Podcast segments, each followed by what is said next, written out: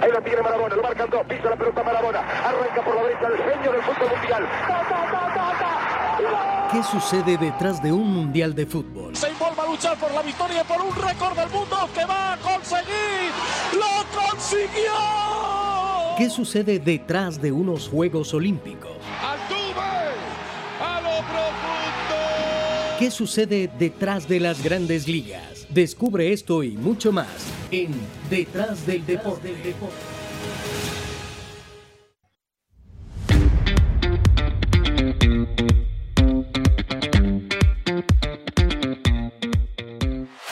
Bienvenidos a un nuevo episodio de Detrás del Deporte, tu podcast preferido sobre gerencia deportiva.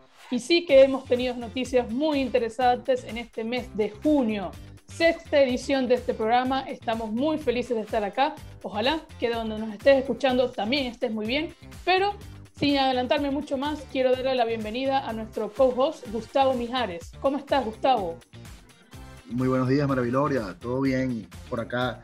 Un placer estar aquí otra vez contigo para poder conversar todos los tópicos de la industria deportiva durante este mes de junio del 2022. Y claro que sí, Gustavo, como lo decía en la introducción, hay mucho que comentar, muchas disciplinas deportivas, muchas noticias, pero no me quiero seguir adelantando sin antes agradecerle a lo de siempre, a la producción de este podcast, a Antonio Quintero, el diseño a nuestro amigo Brandon Buquet, en la locución nos escucharon Gustavo, Gustavo Mijares y María Viloria, y esta es una idea original de Daniel Cardenal Jordan, Daniel Prat, Hernando Rodríguez y Antonio Quintero. Para interactuar con nosotros pueden escribirnos en arroba detrás del deporte podcast en Instagram. ¿Qué vamos a tener en este episodio? Pues se los dije, hay diferentes disciplinas, vamos a hablar de Fórmula 1, vamos a hablar de béisbol, vamos a hablar de fútbol. Tenemos una editorial increíble que nos va a adelantar Gustavo sobre la Fórmula 1 tenemos un tema del mes interesantísimo. ¿Cómo van a ser el formato de eliminatorias en Conmebol? ¿Van a cambiar? ¿Tendremos un formato distinto para el próximo Mundial 2026? Y además tendremos una invitada de lujo. Durante el mes de junio se llegó a un convenio colectivo con la selección femenina española de fútbol y no podríamos tener a otra invitada que no sea Reyes Belver, que participó directamente en esto. Sin mucho más, Gustavo, pasemos a la editorial de este episodio. Detrás del deporte.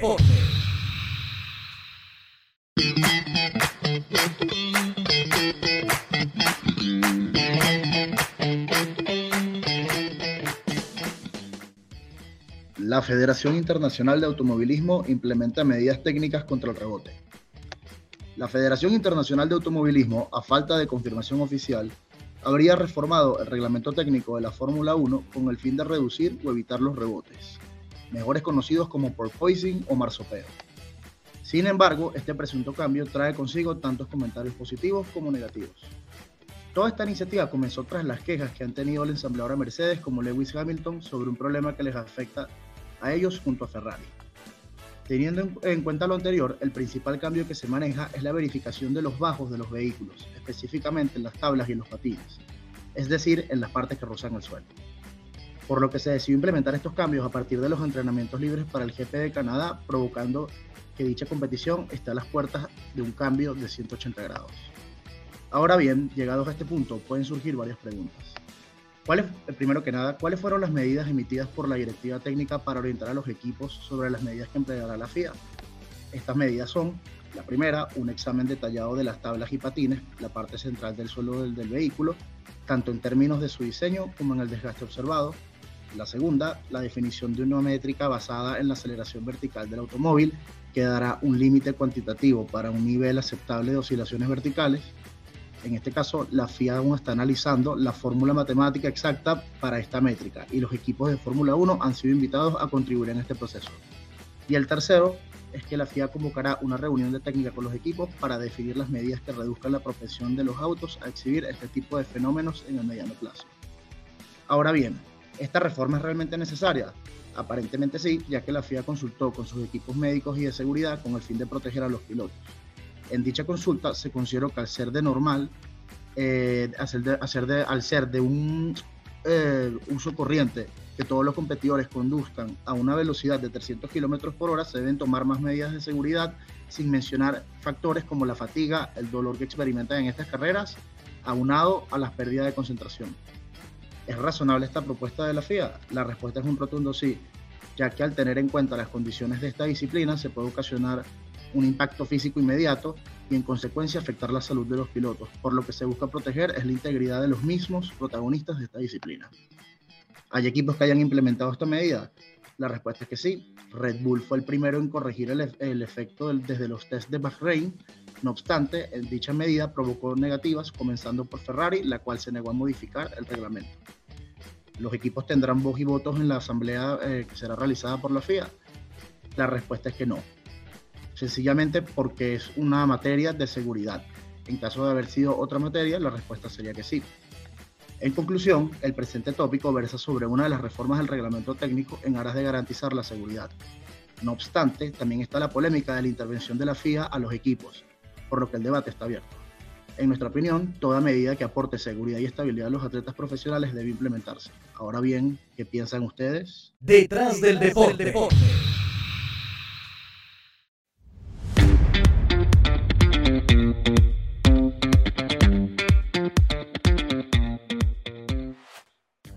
Aquí tuvimos la editorial de este episodio, muy diferente a lo que teníamos anteriormente. Estamos hablando de la Fórmula 1 y, en palabras llanas, ¿qué significa todos estos cambios que están haciendo?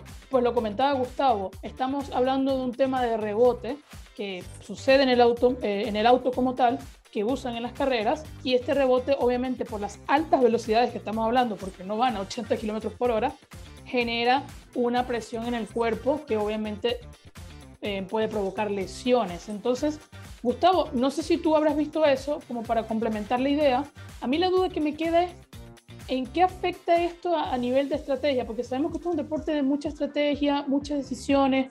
Entonces, ¿por qué los equipos están tan reacios a esto? Me imagino que para evitar el rebote habrá que hacer un cambio en la parte baja del auto o incluso rebajar un poco las velocidades o la forma en la que se hacen los frenos, por ejemplo, que puede generar esta fricción.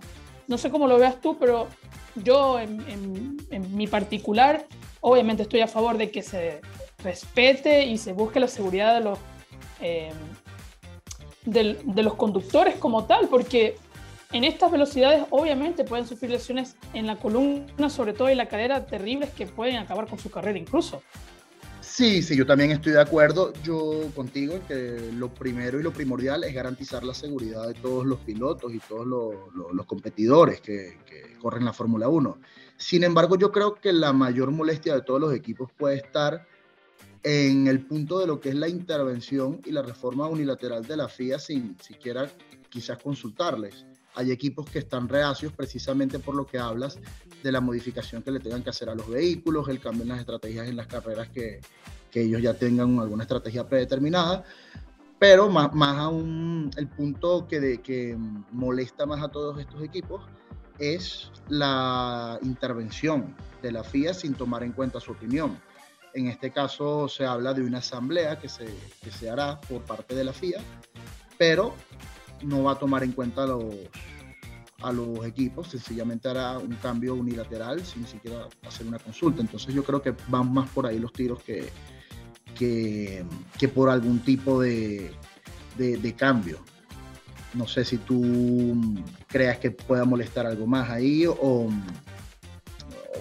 compartas mi opinión.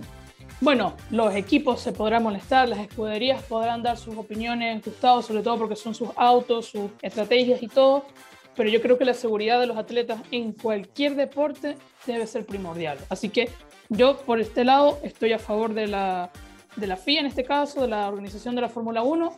Veremos qué va a pasar, pero esto va a ser súper importante porque estamos en media temporada, así que veamos en qué termina esto. Vamos a darle los siguientes temas. Gustavo, lo había comentado al inicio del programa, tenemos unos temas súper interesantes que generan controversia, que yo creo que va a generar debate en esta mesa, así que vamos al tiro con ellos. El primer tema, Gustavo, que traigo a la mesa es el nuevo formato de las eliminatorias sudamericanas para el Mundial 2026. Pongamos en contexto. Tenemos un próximo Mundial con tres sedes, Estados Unidos, Canadá y México para el 2026 Va a ser el primer mundial que va a pasar de 32 selecciones a 48. Es decir, que los cupos con Conmebol van a aumentar igual, van a ser 6. Así que, ¿qué fue la noticia que surgió durante todas estas semanas? Pues parece que se está proponiendo un cambio de formato. En vez de esta liguilla normal que nosotros conocemos en Conmebol, que todos contra todos y al final pasan los primeros de la tabla, aquí se dividirían en dos grupos de cinco, donde los dos primeros de cada zona avanzarían de forma directa al Mundial y los terceros y cuartos se enfrentarían en partidos de ida y vuelta, donde los ganadores clasifican con los que fueron primeros de la tabla y los perdedores de esa ronda eliminatoria jugarían entonces el cupo de repechaje contra otras confederaciones. Gustavo, no sé qué te parecerá a ti esta propuesta. ¿Crees que va a terminar sucediendo? Mira, sinceramente no me gusta. A mí me gusta el formato actual.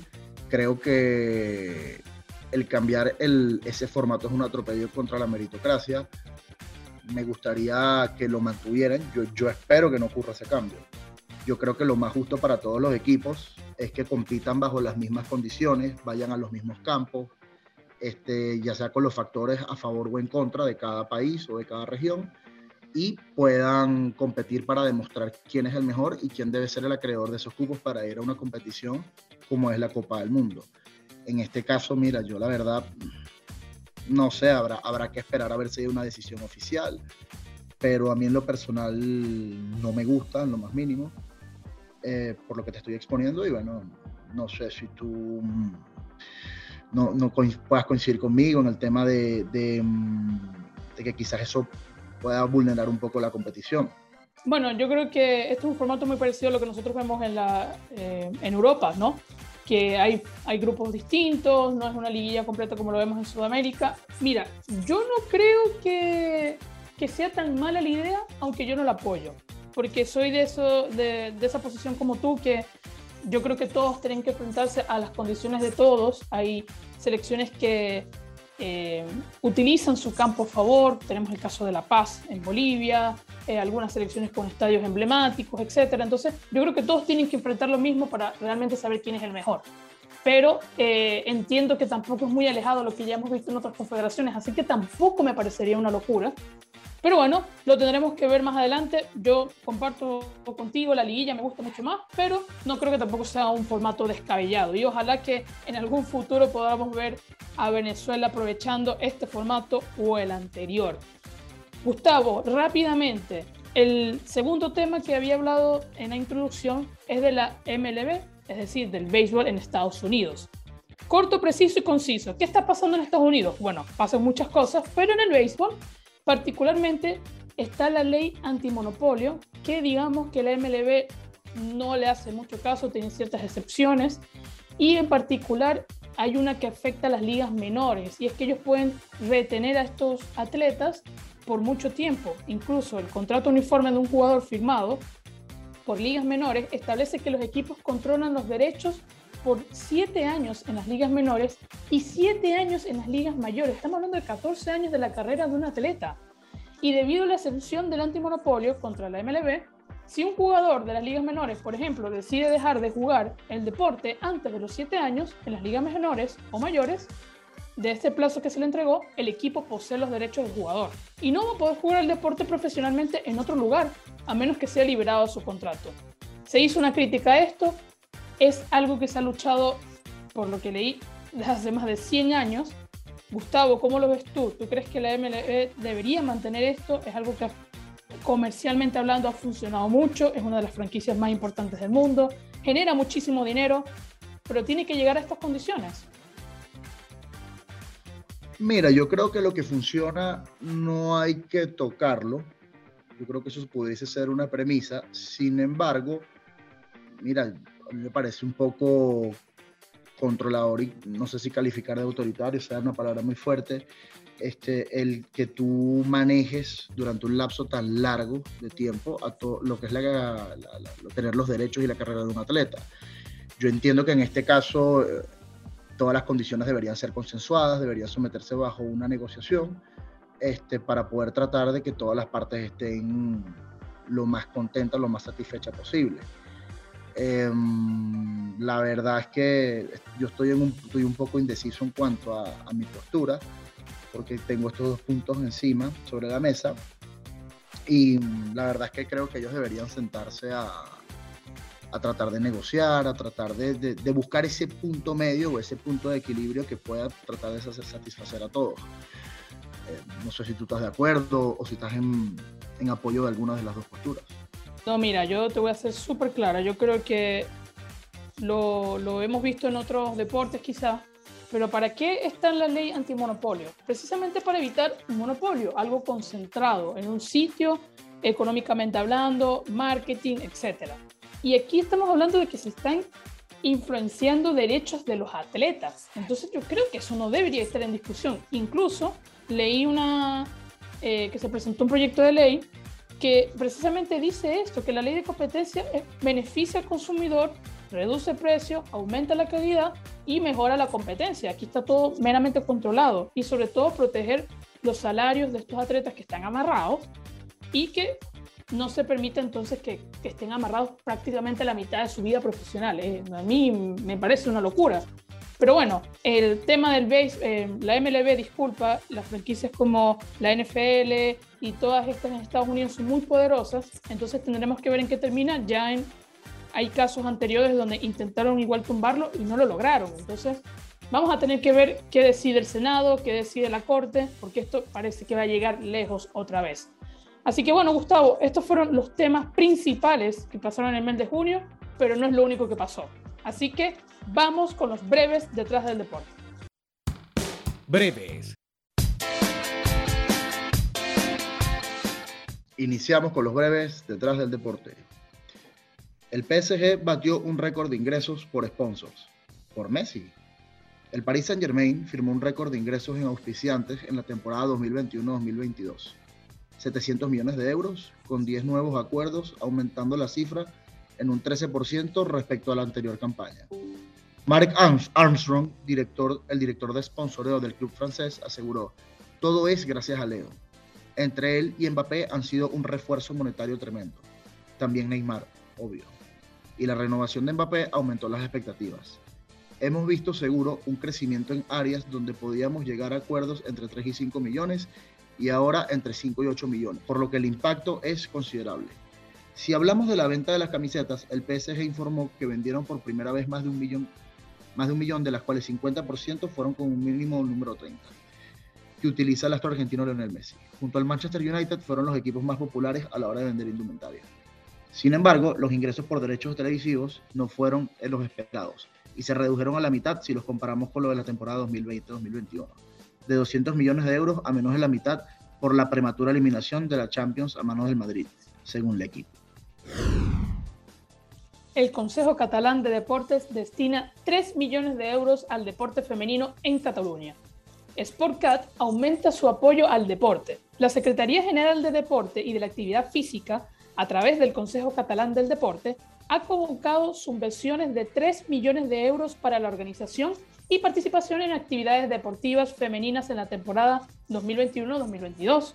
El importe estimado de 3 millones multiplica por cuarto la partida de 750 mil euros que se destinó en el ejercicio anterior. La novedad de esta nueva partida presupuestaria es que no solo beneficiará económicamente a los equipos de las máximas categorías estatales, sino también a las categorías inferiores. Sportcat también destinará dinero en ofrecer apoyo económico a los equipos que recientemente han ascendido de categoría y a los clubes que han obtenido resultados relevantes en las máximas categorías estatales. El plazo para la convocatoria de las solicitudes para optar estas subvenciones finalizó el pasado miércoles 22 de junio y puede optar a las ayudas tanto de entidades privadas sin ánimos de lucro, ya sean clubes, fundaciones deportivas, etcétera, como entidades públicas. Todas ellas deben estar adscritas al registro del Consejo Catalán del Deporte. El primer pago de las solicitudes superará el 90% de la subvención concedida. La intención del gobierno catalán con esto es incentivar el tejido deportivo en la comunidad como motor de cohesión y transformación social. Sportcat también ha reforzado en los últimos meses el patrocinio de eventos deportivos como el Estrella Dan Blaze Open de golf, Dakar 2022, el Mundial de Balonmano de los Galoners y el europeo de softball o el mundial de hockey. El pasado mes de marzo, Sportcat ya destinó este año 6 millones de euros a la organización de eventos deportivos en Cataluña, casi duplicando los 3.5 millones de euros que habían destinado el año anterior.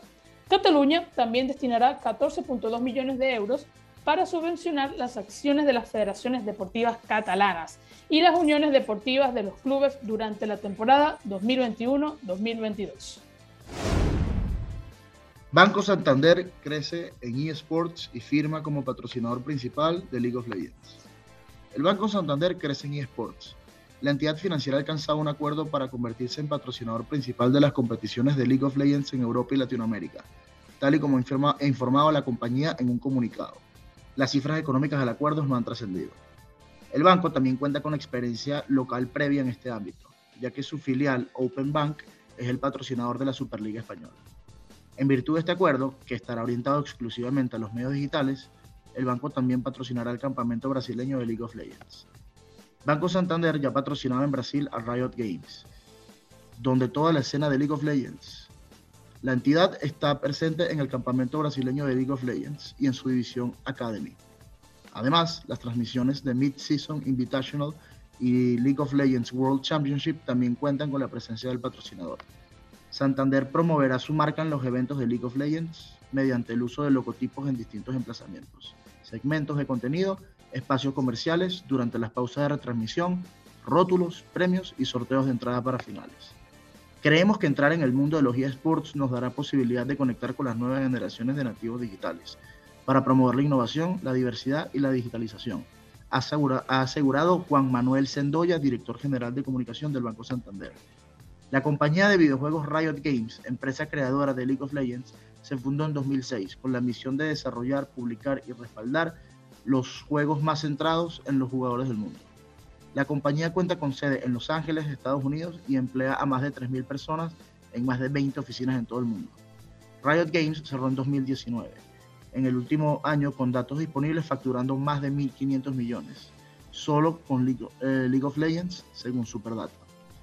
Se asegurará en un futuro, pero no muy lejano, la experiencia televisiva sin precedentes tanto para torneos en vivos como pasados. Conmebol Libertadores ¿Cuánto dinero hay en juego y cuánto recaudará el campeón? 16 equipos lucharán para ser los campeones de la nueva Copa Libertadores año 2022 y embolsar la cifra millonaria que dispone Conmebol para su ganador, nada más y nada menos que 25 millones de dólares. Sin embargo, también se reparten interesantes premios a lo largo de las fases definitorias. ¿Cuánto hay en juego?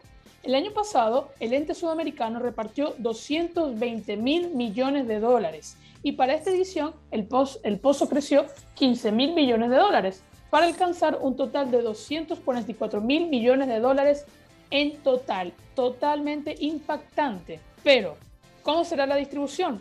Vale aclarar que por cada partido de fase de grupos se le entregarán o se le entregaron 600 mil a cada club. A partir de octavos se premiará con 1.050.000 por partido y en cuartos 2 millones. En semis 2 eh, millones 400 mil dólares por alcanzar la final 6 millones de dólares y finalmente por levantar la copa 16 millones de dólares. Por lo tanto, el ganador embolsará un total de 25 millones de dólares por todos los antecedentes que hemos sumado y el subcampeón por lo mismo 15 millones de dólares. 8 de los 16 clubes en carrera ya saben lo que es coronarse campeón de este certamen internacional o mejor dicho, continental. Torneo que para este año tendrá la particularidad de que no contará con el gol de visitante como criterio de desempate y que, en caso de alguna igualdad, tras los 180 minutos de juego, habrá directamente penales. La tecnología revolucionaria que se, utilizará, en Qatar 2022 para detectar el offside. Es una realidad que la tecnología cada vez está más presente en el fútbol Tal es así que en el Mundial de Qatar 2022 se empleará un sistema revolucionario para detectar el fuera de juego con el objetivo de tomar decisiones más rápidas, precisas y fiables. 12 cámaras instaladas bajo la cubierta del estadio captan los movimientos del balón y hasta en 29 puntos de datos de cada jugador, 50 veces por segundo, para calcular sus posiciones exactas sobre el terreno de juego. Los 29 grupos de datos recopilados incluyen las extremidades y partes del cuerpo que se tienen en cuenta para señalar un fuera de juego, detallaron desde FIFA. Se disparará una alerta al equipo arbitral si la inteligencia artificial detecta que hay una posición antirreglamentaria al momento que otro jugador golpea el balón. Pero antes de informar al árbitro principal, los integrantes del VAR lo comprobarán, con el objetivo de que el tiempo de análisis sea menor al de hoy en día.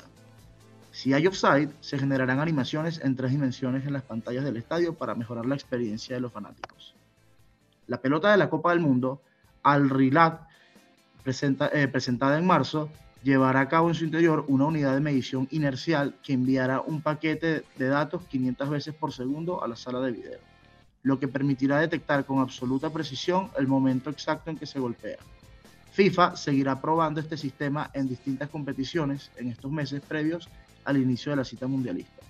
La intención es seguir puliendo el sistema para implementar luego un estándar para el uso de esta nueva herramienta en todo el mundo.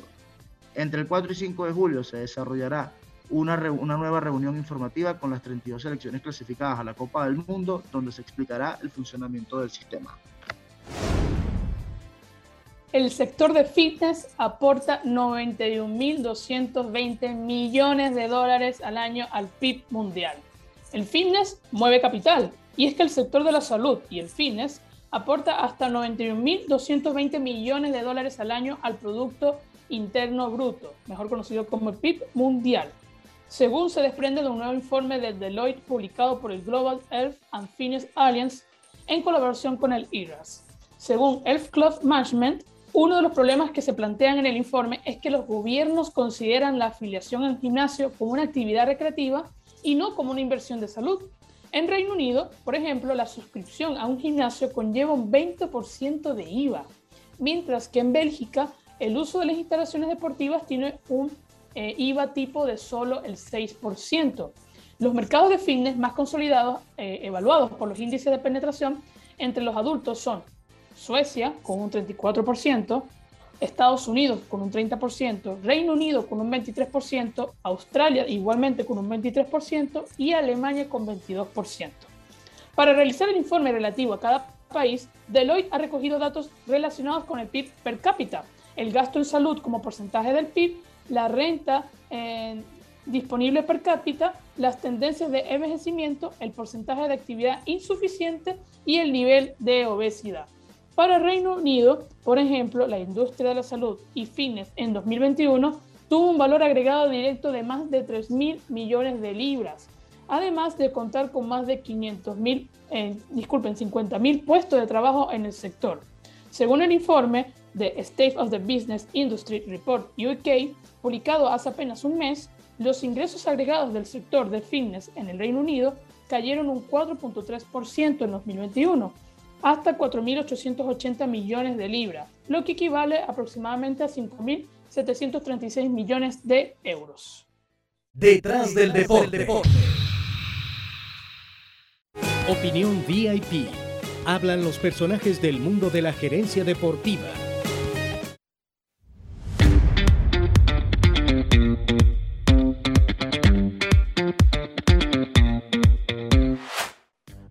Con esta segunda parte del programa y como les comentaba al inicio de este episodio, tenemos un temazo del mes. La selección femenina de fútbol de España consiguió mejores condiciones laborales. El pasado 14 de junio, mediante rueda de prensa, la Real Federación Española de Fútbol comunicó que llegó un convenio con las jugadoras de la selección femenina, apoyadas por Footpro, como lo veremos más adelante, vigente hasta el año 2027, en el cual asegura igualdad de condiciones económicas en concentraciones, mejora de viajes y desplazamientos, aumento del reparto de premios y regularización de los derechos de imagen y patrocinio de las jugadoras. Entonces, tenemos un nuevo pacto en el fútbol femenino y qué mejor que hablarlo con una persona que participó directamente en el episodio o en este convenio como tal y es Reyes Berber. ¿Quién es Reyes? Para quien no lo conozcan, pues una persona especializada en derecho deportivo participó directamente en la negociación de este convenio es licenciada en Derecho en la Universidad del CEO de San Pablo, máster en Relaciones Internacionales, en Fiscalidad Empresarial, Derecho Deportivo en la Universidad de Leida, Mediación Civil y Mercantil, en curso superior de gestión deportiva, curso en gestión y desarrollo de programas, fundadora y socia de Berber Sport Boutique y Legal. Ha participado en ciertas negociaciones con FIFA por tema de desarrollo de liderazgo femenino. Mira, puedo estar 10 horas diciendo el currículum de Reyes, así que le voy a dar más que la bienvenida. Reyes, muchísimas gracias por estar con nosotros acá, es un placer. Muchísimas gracias, gracias por la presentación. No, de verdad que es un placer, Reyes, para nosotros hablar contigo y bueno, como lo decía, es que estamos hablando con alguien que estuvo ahí, en el fuego, conversando, eh, negociando lo que es ahora este pacto tan importante. Entonces quiero preguntarte, mira, participaste en la consecución de un acuerdo histórico para la selección femenina. ¿Qué pensaste cuando recibiste la llamada de Footpro? Bueno, la verdad es que, bueno, primero daros las gracias por poder hablar y explicar bien el acuerdo, porque dentro de la confidencialidad ¿no? y de no poder contar pues determinadas eh, cuestiones ¿no? que como abogada pues me, me, competen, pues sí que puedo explicar un poquito el acuerdo que creo que, que, bueno, que tampoco se ha explicado mucho porque al final pues es una nota de prensa, se hizo un evento, pero a nosotros los que somos abogados nos gusta más desgranar el contenido y la verdad es que hay cosas que se pueden comentar y, tener la oportunidad de hacerlo en un espacio y con vosotros, pues la verdad que es un placer. Así que esto primero, primero decirlo. Y, sobre cuando la, llamada, pues bueno, la verdad es que no fue una llamada en concreto, sino que desde el año pasado eh, ya, ya había hablado con determinadas personas, tanto con, con jugadoras de la selección como a través de Amanda Gutiérrez, que es la presidenta del, sindicato FoodPro. Ellos cuando, cuando se constituye FoodPro, que, que fue el año pasado, pues uno de sus, objetivos, aparte de, trabajar un poco por, por, un buen convenio colectivo y todos los derechos de las futbolistas, también está eh, poner el foco en cómo están las condiciones de, de, nuestra selección, no solo la absoluta, sino en, las categorías inferiores, la cantera y todo, ¿no? O sea, un panorama un poco amplio de, los derechos de todas las futbolistas, porque en España la verdad es que eh, estaba llegando el momento, por eso digo que también recibí eh, varios comentarios de, jugadoras que eh, tenían que sentarse a discutir pensando en la próxima Eurocopa, que ya la tenemos aquí, pero bueno, el año pasado pues ya estaban pensando en la próxima Eurocopa y que las condiciones debían mejorar porque también estaba viendo ya un movimiento pues, muy global, que desde hace unos años ya sabéis que, está impactando en diversas federaciones y como que tocaba el, momento de, situarlo también en España. Entonces, desde varias conversaciones que, al final, pues en estar un poco trabajando y asesorando a algunas, algunas jugadoras, entrenadoras, algunos clubes femeninos, eh, pues, pues me llegaban los comentarios eh, también era algo que yo personalmente como abogada era uno de los temas que quería trabajar, o sea, el poder mejorar en, en algo como es igualdad para la mujer futbolista desde el ámbito de la selección nacional, me parecía que era un reto apasionante y que era algo muy bonito que podía dejar eh, histórico, ¿no? que se podía dejar allí como un legado.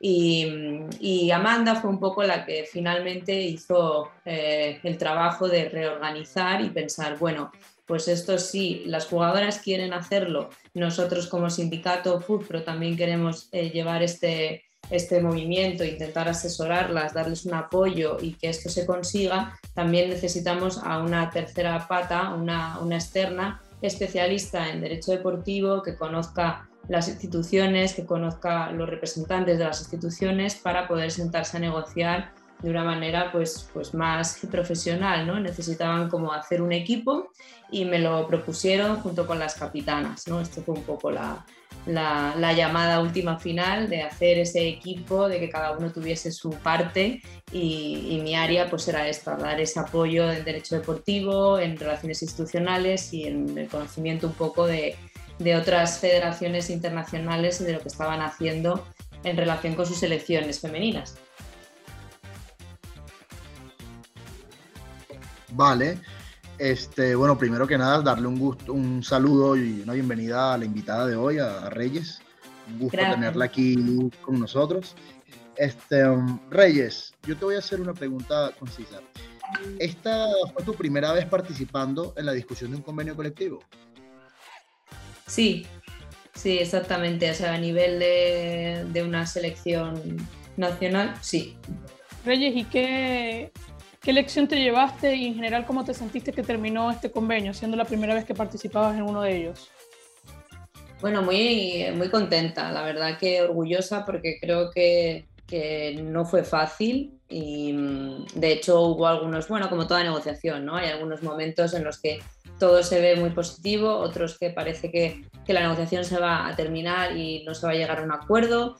Entonces fueron varios meses de, negociaciones muy intensas en los que cualquier, eh, cualquier cosa al hablar de fútbol, pues todo impacta en la negociación, entonces eh, siempre había, había temas que podían tener relación o que podían no tenerlas y, y, bastante estrés ¿no? en toda esta negociación para poder intentar conseguir lo máximo posible, los términos más igualitarios posibles, que era el objetivo y, se ha conseguido casi en la totalidad eh, de lo que había a lo que hay ahora. Es un paso enorme y esto es un poco pues, la sensación con la que me quedo, ¿no? de haber podido contribuir a, algo bastante positivo y sobre todo que las, las capitales, un poco las representantes de, este acuerdo, están contentas con él y, están eh, satisfechas con todo lo que está incluido en el acuerdo. ¿no? Entonces esto es lo, principal, ¿no? el, el cliente. Vale. Este, Reyes, a nivel macro, ¿cuáles fueron los puntos que se acordaron en este convenio? Bueno, había dos acuerdos, eh, se han firmado dos acuerdos diferentes que están relacionados, pero son dos acuerdos distintos. El primer acuerdo tiene que ver un poco con la parte más de las concentraciones y la parte económica de las, de las jugadoras, eh, dividido en, un poco en tres partes y, y, los desplazamientos y las condiciones de viaje. ¿no? Esto es el primer eh, paquete de, de medidas eh, en las que tenemos los pagos por concentraciones, que lo que hace es cambiar el sistema que tiene la selección masculina, porque lo primero que nos encontramos es que la selección nuestra española, que, es diferente al resto de, otras selecciones nacionales, tiene un sistema que no es de dietas, ¿no? que es un poco lo general alrededor del mundo. Y lo que tenía la selección femenina también. Eh, nuestra selección masculina no tiene eh, un sistema de pagos por dietas, ni de pagos por partido ganado, partido jugado, etcétera, etcétera, ni por categorías, sino que tiene un sistema que, que, más o menos lo que hacen es adelantar los premios de FIFA y de UEFA, entonces tienen, reciben como unos pagos por concentraciones que luego les, les, van descontando de lo que reciben de FIFA y UEFA, menos los pagos por concentraciones en partidos amistosos, ¿no? que reciben sí una, una suma fija que es eh, para ellos y que no entra en este sistema de, de, descuento, podríamos decir. Entonces, este sistema que es un poquito más innovador, más complejo, cuando evidentemente tienes unos premios eh, cuantiosos por parte de FIFA y UEFA, como es en el caso del fútbol masculino, pues te permite hacer este, este tipo de, de, composiciones, ¿no? de, intentar que la federación tenga un sistema sostenible y que los jugadores reciban pues, unas buenas cantidades por ejercer su profesión, ¿no? bueno, su profesión, en este caso su, su, su trabajo con, con, la selección. ¿no? Y, en el caso femenino es diferente, porque claro, no tenemos eh, esos premios con esas mismas cantidades. Entonces se introdujo un, sistema de discriminación positiva para intentar que las jugadoras mantuviesen un poco el, mismo nivel y que tuviesen las mismas cantidades eh, por concentración amistosa que tenían los que tienen los jugadores de la selección masculina. ¿no? Entonces, este fue como la primera parte del acuerdo, trabajar en este nuevo sistema, eliminar el sistema de dietas y con el sistema de concentraciones introducir el sistema de discriminación positiva para que se equiparasen ambas selecciones absolutas.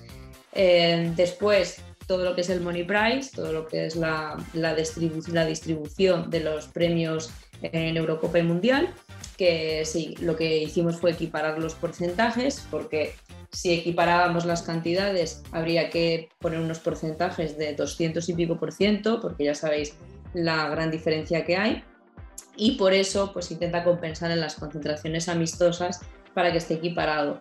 Se equipararon esos porcentajes, entonces los mismos porcentajes para ambas selecciones con cantidades distintas que evidentemente pues ya no dependen de, la Federación Española. Y, luego el bloque de los desplazamientos, que sí que es verdad que, que no estaban, no solo los desplazamientos, todas las condiciones de, de las jugadoras estaban ya bastante equiparadas, entonces ahí tampoco hubo que hacer un excesivo trabajo, pero no estaba nada por escrito, no había un acuerdo, con lo cual pues era importante regularizarlo, no dejar eh, muchos puntos abiertos. Y el tema de los desplazamientos sí que importaba porque había habido algunas situaciones que las jugadoras en el pasado no habían estado eh, cómodas y satisfechas y querían ponerlo por escrito, pues que fuesen los viajes de la mejor manera posible para ellas, con sus vuelos directos y, que en la medida de lo posible no haya escalas, etcétera, etcétera. ¿no? Las condiciones un poco más normales y, que deben tener todas las selecciones absolutas. ¿no? Entonces, este fue el último punto de ese acuerdo. Y finalmente, la segunda, el segundo acuerdo diferenciado, que es el de derechos de imagen y patrocinio, que, que tampoco había habido una regularización, sí que estaban las jugadoras ya recibiendo eh, un importe por derechos de imagen que, que no es el, mismo que la selección absoluta masculina, no se ha conseguido el mismo que la selección absoluta masculina, porque al final eh, la cantidad por patrocinio que existe todavía en el fútbol femenino en comparación con el masculino en España, pues es bastante inferior, por no decir que es casi nula, con lo cual se nutre del fútbol masculino y, es un sistema pues muy complicado todavía de, equiparar, pero sí se podía, por supuesto, aumentar y se podía establecer un sistema de que cada año eh, aumente, de que cuando haya competiciones internacionales como Eurocopa y Mundial y Juegos Olímpicos también hayan unos pagos eh, adicionales y, que las jugadoras pues se valoradas en términos de, de sus derechos de imagen y, y los, los activaciones de marketing y patrocinio que realizasen. ¿no? Entonces, esos son los dos acuerdos, un poco con todos los puntos que en ello, mm, resumidamente, pues, pues negociamos. No, y qué increíble que las noticias, bueno, lo comentábamos el otro día, yo creo que no han hecho ni, no han publicado ni el 10% de todo lo que nos acabas de contar. Incluso, sí, recuerdo el día que sale el, el, el, acuerdo, cuando lo publica la Real Federación Española, y, en Twitter estaba incendiado de la gente criticando el convenio porque no, que es súper malo, que se perdieron las dietas, que hablan de porcentaje, no sabemos montos. Y al final cuando eh, te, te escucho, o sea, cuando te escucho explicar todo, es como, bueno, realmente lo que se consiguió fue bastante positivo. Entonces, mira, te quiero hacer una pregunta, pero no sé si la puedas contestar, así que te voy a dejar una pregunta bonus, por si no puedes contestar eso. vale. Mira, ¿Hubo algún punto que se discutió pero no se llegó a acuerdo? Si no puedes contestar esa, entonces eh, me gustaría que, que, nos dijeras cuál fue el punto que consiguieron que fue el más difícil, que fue como que el que tomó más conversación llegar.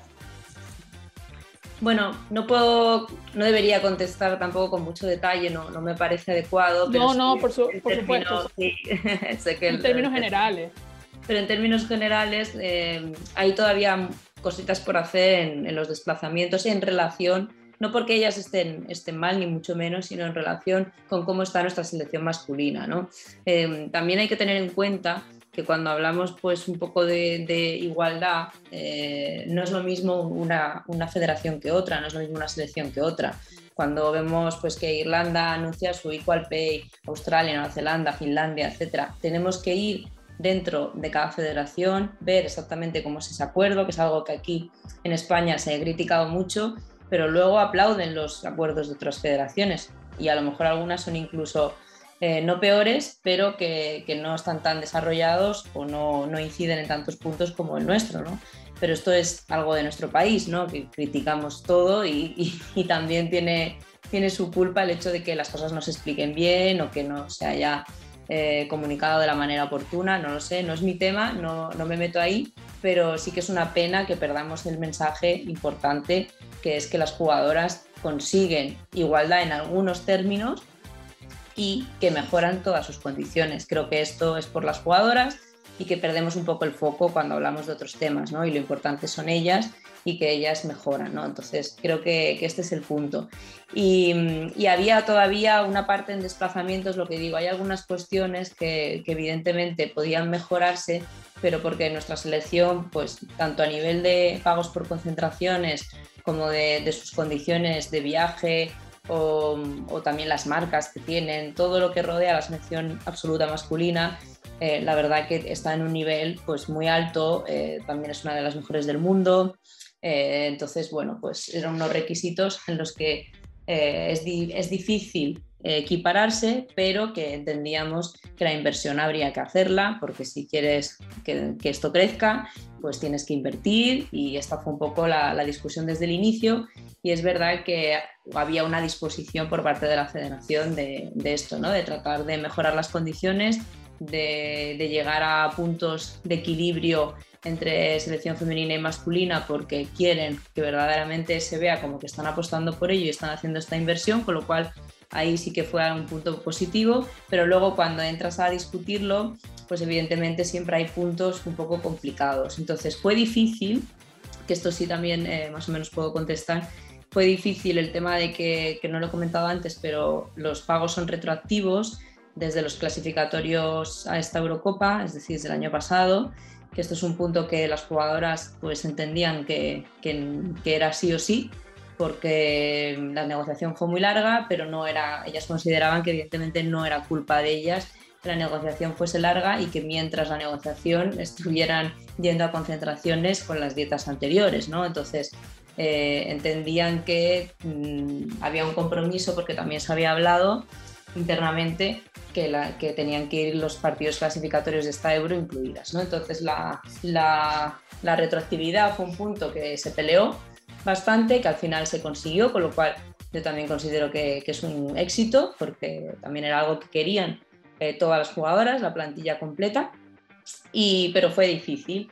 Y luego, pues desde el primer momento, pues siempre la, equiparación un poco de esos pagos por concentraciones amistosas entre ambas selecciones, evidentemente costó. Un punto que costó todo lo que era equiparar en términos económicos, teniendo en cuenta eso, que nuestra selección precisamente eh, no, no, es que tenga unos, unos pagos muy, muy bajos, la selección masculina, sino que, que recibe unas buenas cantidades porque, oye, lo merecen y la, y la federación así considera que, que, hace esa inversión, pero claro, era un punto importante al equipararlo al femenino que había que ver pues, la sostenibilidad de todo, del proyecto y, y qué, otras, qué otros puntos se incluían en la negociación. Con lo cual todo lo que era económico era difícil, pero la retroactividad pues, fue un punto que, que costó, pero que al final se consiguió y luego había cuestiones que se podían mejorar que no conseguimos, pero que podríamos a lo mejor incluirlos en la parte eh, ya no tanto económica, sino de, desplazamientos e incluso pues de los derechos de imagen, ¿no? porque ahí no hemos conseguido una equiparación y evidentemente pues está lejos de la, de la equiparación. ¿no? Entonces esto sí que es un punto a mejorar, eh, ahora yo lo considero que es un inicio, pero hay todavía mucho trabajo por hacer ahí. Y ahí entran también las marcas y entran otro tipo de actores, ¿no? No solo es una negociación ya con la federación, pienso yo. Vale, este, Reyes, teniendo en cuenta todos estos puntos bastante interesantes que nos has comentado, eh, ¿tú crees que la selección masculina de España pueda verse afectada gracias a este nuevo acuerdo? No, no, no, y además pues eh, hubo conversaciones también y, siempre pues ha habido una muy buena disposición y no, ni, se van a ver afectados, ni si se hubiesen habido afectados, nunca se puso de manifiesto por ningún problema en el inicio, ¿no? Entonces, eh, no lo considero porque, porque hay mecanismos para que las jugadoras reciban eh, su dinero sin tener que, que disminuir lo que reciben la, la, selección masculina, con lo cual creo que hay, hay una bolsa para todos y aquí el, eh, el tema es ver cómo se hace la distribución. Bueno, Reyes, para ir finalizando, aunque nos encantaría estar horas y horas hablando contigo de este tema, pero para no seguir arruinando tu almuerzo familiar, mira, te quería hacer una pregunta súper importante. ¿Quién va a ganar el, la Eurocopa femenina y por qué España? ya sabes no, que no, no, no. Mira, fuera de bromas, aunque me encantaría saber tu respuesta, eh, viendo todo lo que pasó en el convenio y lo que vivimos en este último mes con la selección, ¿qué le falta al fútbol femenino español después de este, de este capítulo? Bueno, al fútbol femenino español le falta todavía todo, si puedo responder. Sí, yo creo que, está, que está asentándose, ¿no? Se están creando las bases. Em, el tema es que las bases deben crearse pues, de una manera profesional y, bien hechas, ¿no? Debe haber gente profesional trabajando en ello, debe haber gente que verdaderamente crea en ello, que sepa hacerlo y, un plan, ¿no? Un, plan de negocio, un plan estratégico que mire pues, más allá de, lo que se hace este año y que vaya un poco a, corto, medio y largo plazo. ¿no? Entonces, creo que nosotros en España no tenemos muchos planes eh, con la con la nueva liga todavía estamos esperando a ver eh, qué es lo que van a hacer, eh, si se va a televisar, si no, que es un punto muy, muy importante eh, para mí, porque creo que si no hay visibilidad, pues nadie sabe quién es Alexia, ni, ni, el resto de jugadoras y nuestro talento no se ve, con lo cual no sirve, no sirve para, para nada porque al final el talento se va, ¿no? que es, este es el miedo que podemos llegar a tener.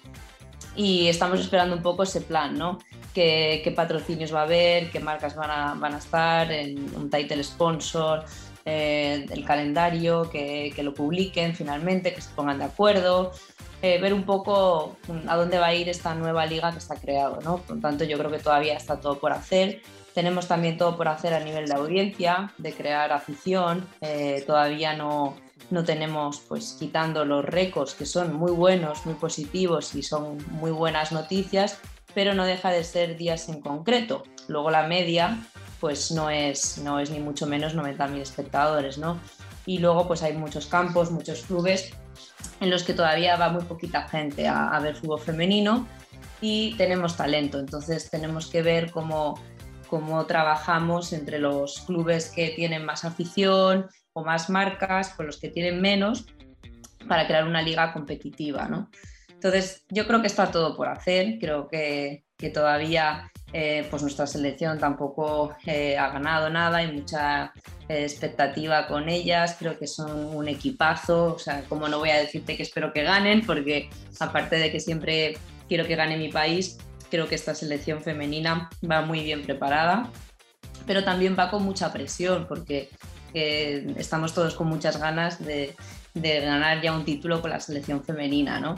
pero yo creo que harán un buen papel y, hay otras selecciones muy fuertes. La verdad que la Eurocopa es una competición bastante interesante a nivel de fútbol femenino, hay bastante nivel y, creo que la podemos disfrutar y aprender mucho para trasladarlo aquí a España e intentar construir algo, algo sostenible y, que sea duradero. Yo creo que este es el, el key de la cuestión y lo que tenemos que trabajar, ¿no? Asentar estas bases para construir algo y que no nos nuble la visión eh, los récords de partidos en concreto o que tengamos el balón de oro femenino, etcétera, etcétera. Tenemos que seguir trabajando, ¿no? Reyes, ¿qué quieres que te diga? Muchísimas gracias por haber estado con nosotros, por compartir en eh, toda esta experiencia que viviste por conseguir el convenio colectivo, bueno, junto a, a FootPro, con Amanda, con las capitanas, todo el trabajo que significó hacer.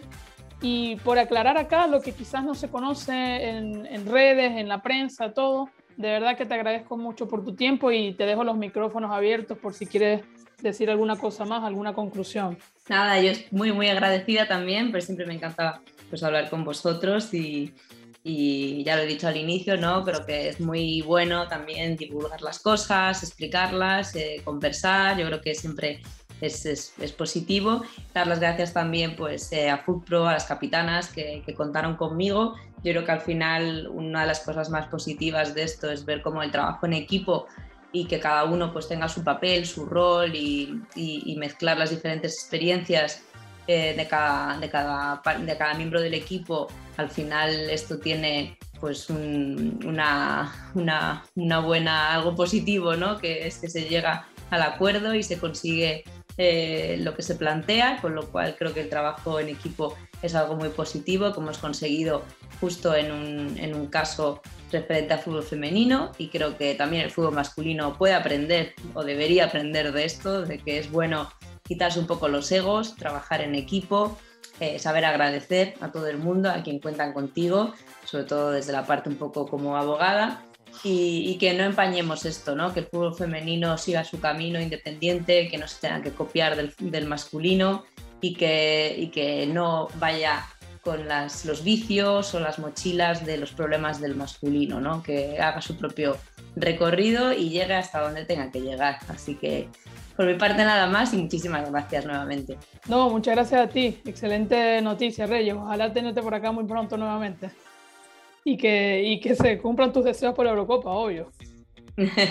bueno, que gane el mejor, ojalá sea España, pero que sobre todo disfrutemos, ¿no? Un buen, una buena euro para, para que lo vean los espectadores. Muchísimas gracias, Reyes. Muchas gracias, Reyes. Un gusto. Detrás del deporte.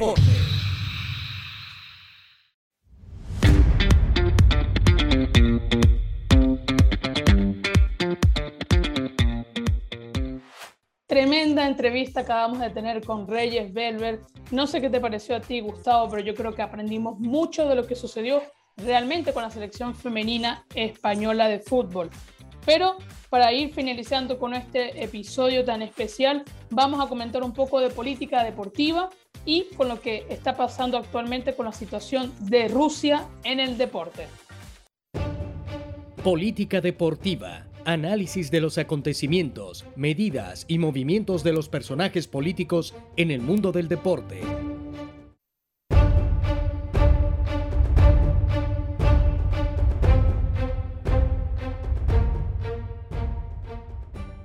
En este caso en particular, en Gustavo, tenemos una noticia eh, que habíamos comentado un poco en el episodio anterior, lo que está pasando sobre todo en el tenis, que es quizás donde ha habido más controversia. Y ahora sale la noticia que el US Open aceptará tenistas rusos y bielorrusios, pero deberán jugar sin bandera. ¿Qué te parece a ti? Yo creo que para mí es la mejor decisión. Me parece una locura, creo que lo comentamos en el episodio anterior, pero reafirmo la idea.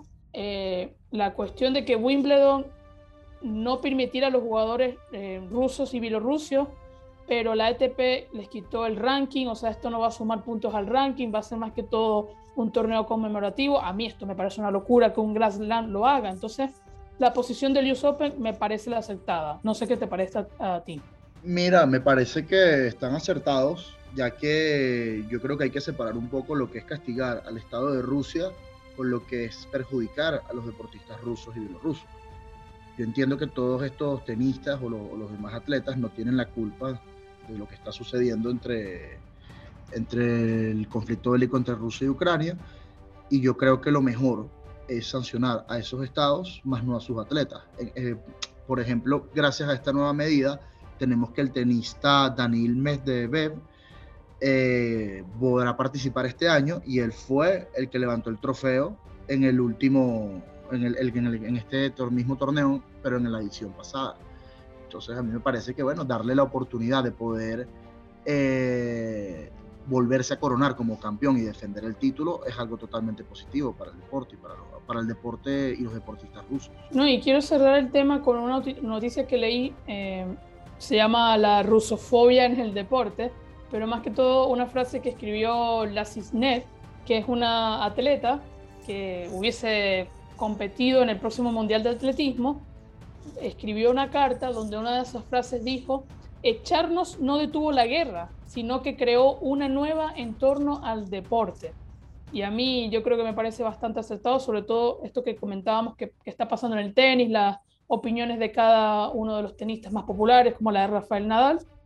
Pero bueno, me alegro de verdad que en el US Open los acepten, eso sí, con esta condición de que no representen a la bandera Rusia ni Bielorrusia. Detrás del deporte.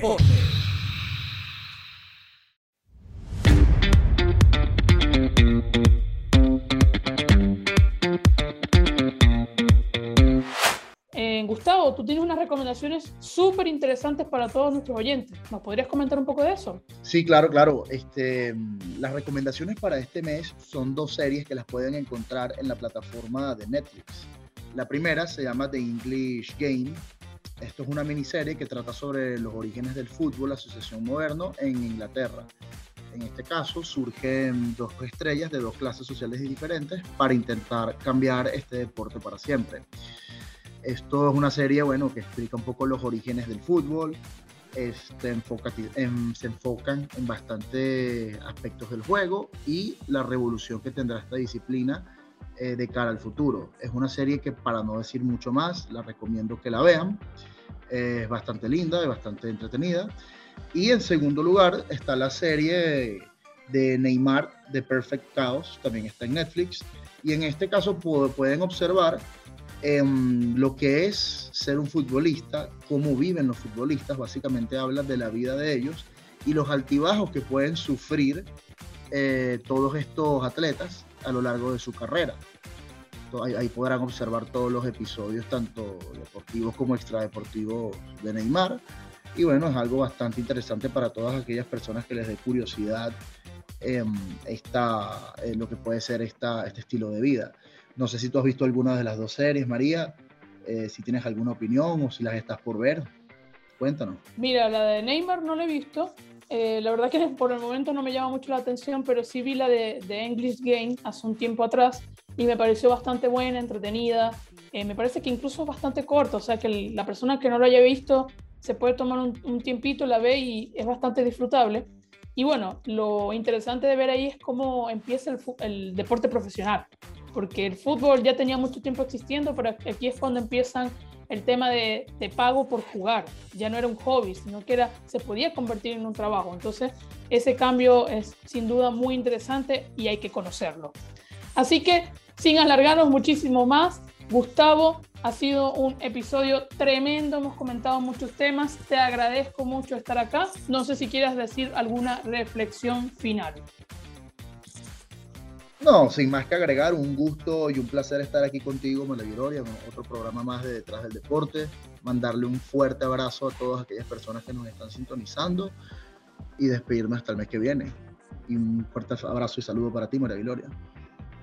No, un saludo de vuelta. Yo quiero agradecer a las personas que nos escuchan en todos los episodios, especialmente los que compartieron el último episodio. Muchas gracias por la difusión, por comentar, por las críticas, las sugerencias, todo todo suma al programa y a la mejora de este podcast en general. Así que muchísimas gracias. Y por supuesto, hay que agradecerle igual por la producción de este podcast a Antonio Quintero, al diseño Brando Buquet. En la locución nos escucharon Gustavo Mijares y María Viloria.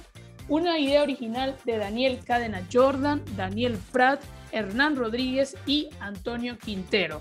Para interactuar con nosotros, nos tienen en Instagram, arroba detrás del deporte podcast y ya lo saben, el 5 de cada mes nos vemos, así que nos vemos el próximo 5 de agosto. Chao, chao.